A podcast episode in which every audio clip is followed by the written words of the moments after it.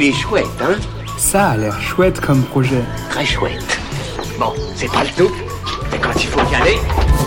Ce que je trouve vraiment chouette, c'est l'Afrique. Ce que je trouve encore plus chouette, c'est d'en apprendre plus sur son passé, qui ne se résume pas qu'aux périodes esclavagistes. Aujourd'hui, je vous présente les icônes de Kimia, Empire et Royaume d'Afrique, la collection de livres jeunesse qui célèbre l'héritage culturel de l'Afrique. Ce projet porté par Karen, fondatrice de la page Afroconscience sur Instagram, veut revisiter le passé glorieux de l'Afrique pour rompre avec le discours stigmatisant dans lequel on l'enferme trop souvent. Et oui, la représentation positive de ce continent compte aussi, et c'est ça qu'on peut découvrir dans cette collection. Pour précommander ces livres, rendez-vous sur la campagne Ulule Les icônes de Kimia, Empire et Royaume d'Afrique avant le 18 février.